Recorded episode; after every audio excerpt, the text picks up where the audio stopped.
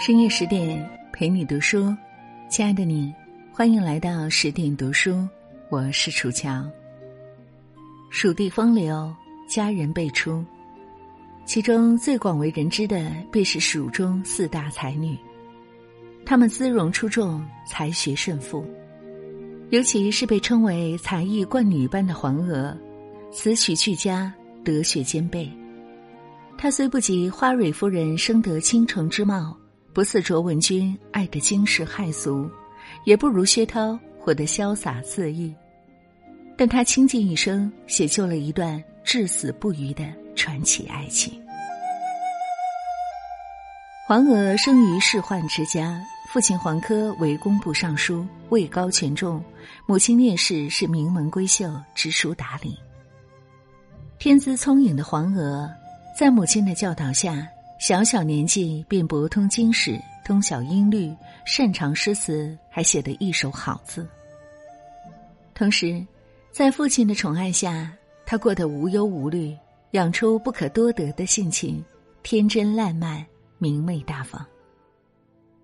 少女黄娥写下一首闺中即事：“金钗笑似红窗纸，引入梅花一线香。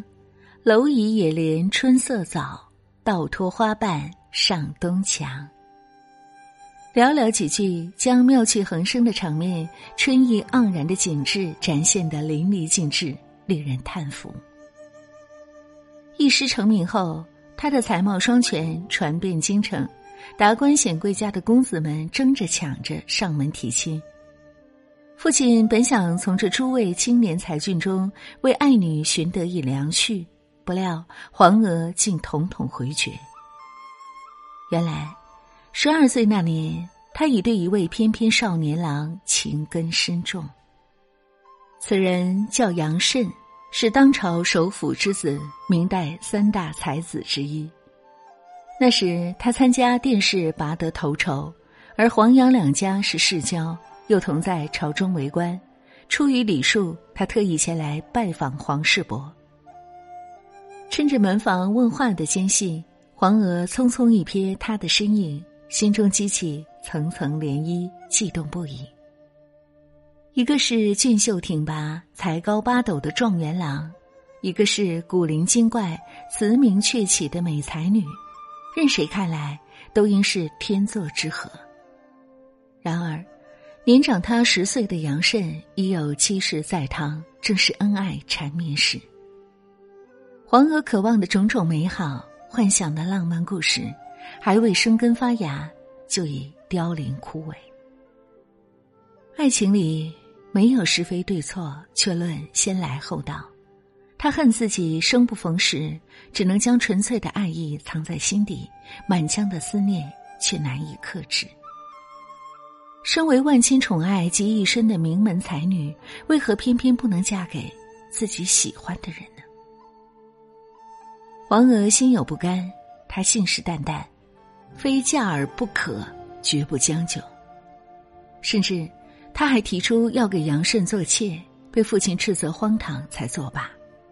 后来，父亲厌倦官场尔虞我诈，携妻女回到老家四川遂宁，远离了繁华喧嚣的京城，依旧斩不断黄娥心中绵延不绝的思念。冷冷清清的故园中，黄娥怅然若失，怀念起京城中的热闹，还有求而不得的爱情。他写下一首《玉堂春》，道尽了心中万千思绪。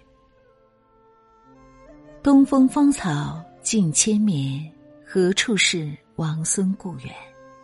梦断魂萦人又远，对花枝空忆当年。愁眉不展，望断青楼红院，何离恨满？这情中怎生消遣？既然放不下，舍不得，他便将心门紧闭，执拗的供奉一场遥遥相望的爱情。随着他年岁渐长，门前也鞍马渐稀，在日复一日的守候中，他不知不觉就过了婚配的最佳年龄。面对亲友的好言相劝，父亲的斥责埋怨，母亲的痛哭流涕，黄娥始终不为所动。她不慌不忙的经营生活，不谈风月，只读诗书，词曲水平突飞猛进，精巧婉约，风致翩翩。他的词曲广为流传，名气渐渐传回了京城，被誉为曲中李易安。九年光阴转瞬即逝，他却没有半分悔意，没有丝毫怨恨，反而平心静气，专注自我修炼。一个清醒又独立的女人，不由谁来安排命运，只凭自己决定活法。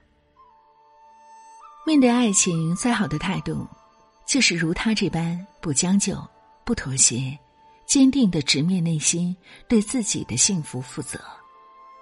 而面对人生最好的态度，更是如他这般不迷茫、不犹豫，洒脱的取悦自己，成为生活的主宰。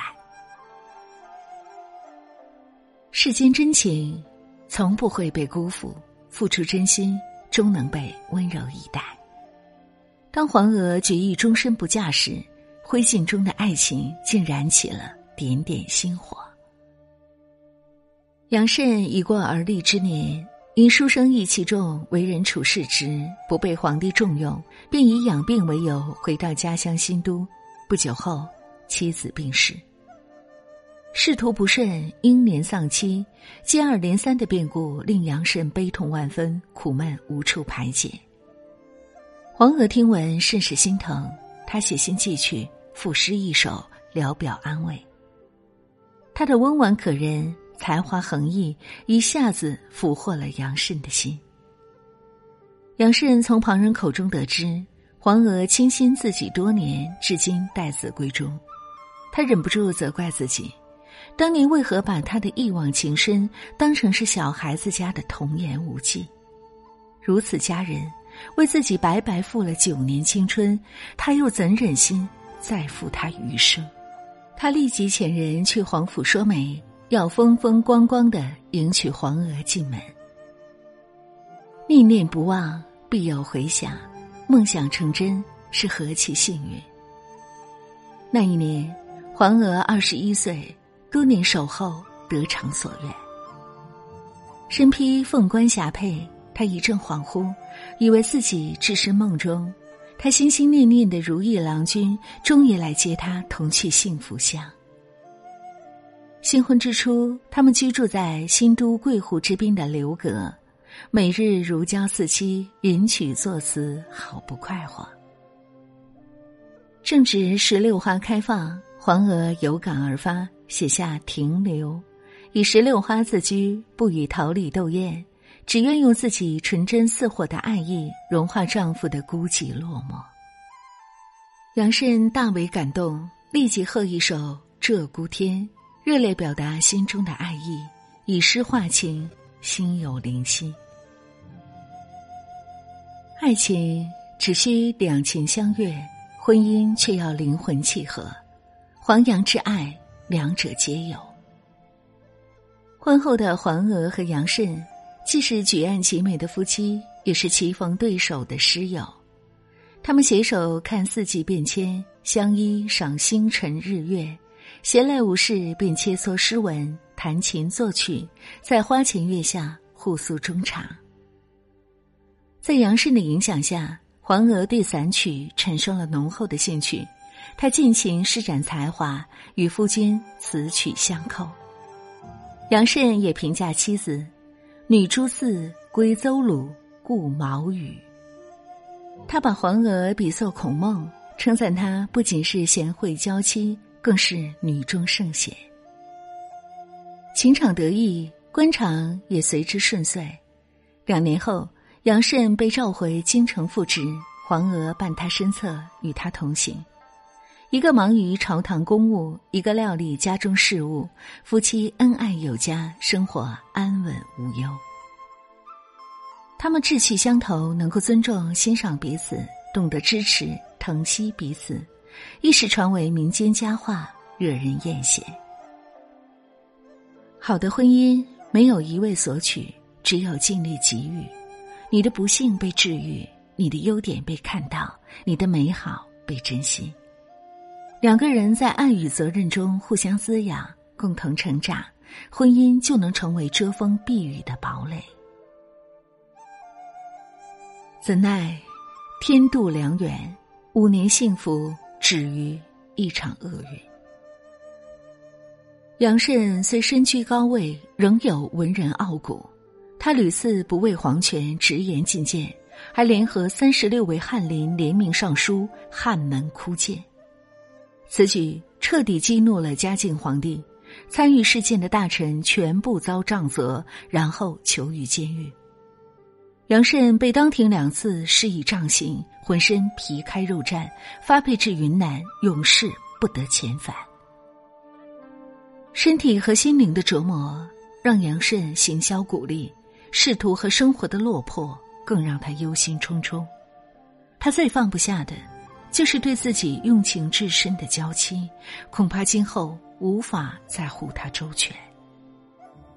彼时，黄娥不过二十六岁，芳华依旧，本可以和他划清界限，另觅良人，保后半生安然无虞。而清醒勇敢如黄娥，向来知道自己要什么。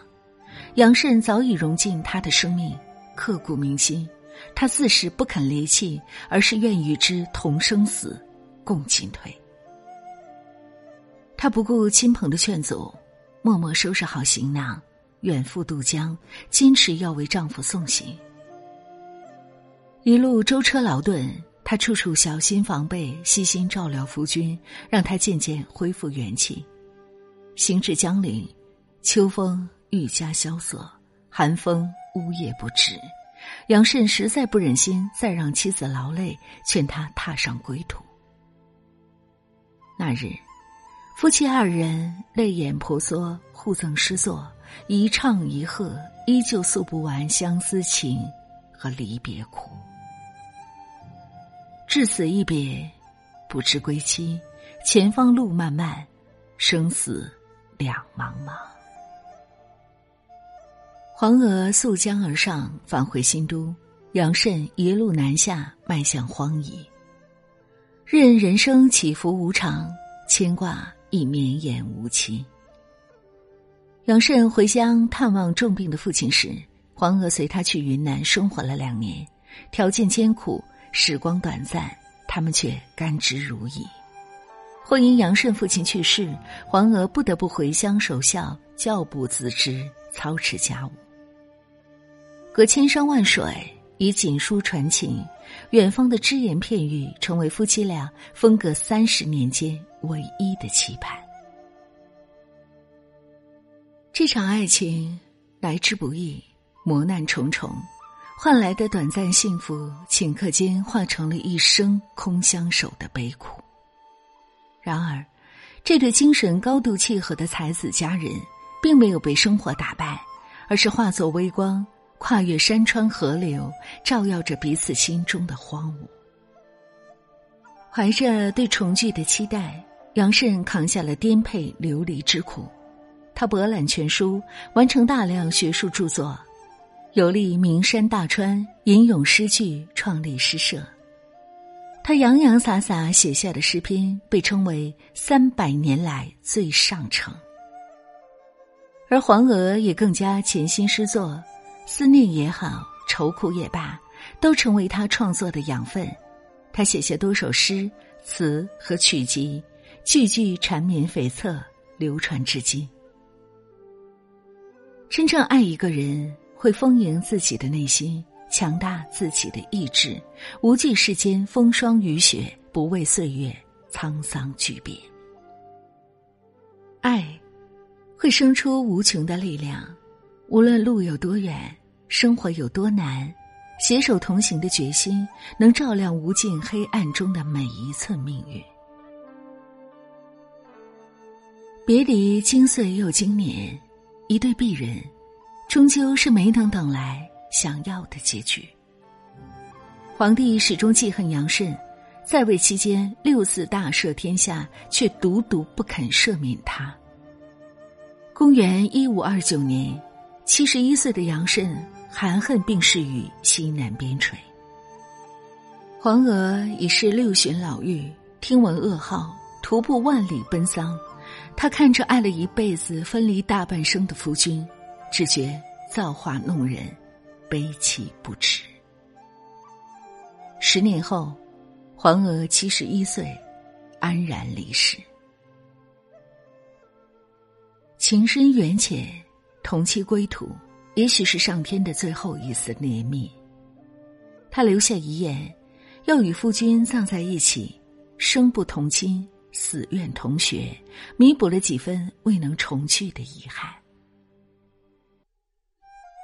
转瞬甘甜，半生凄苦。黄娥与杨慎爱的艰难曲折，也荡气回肠。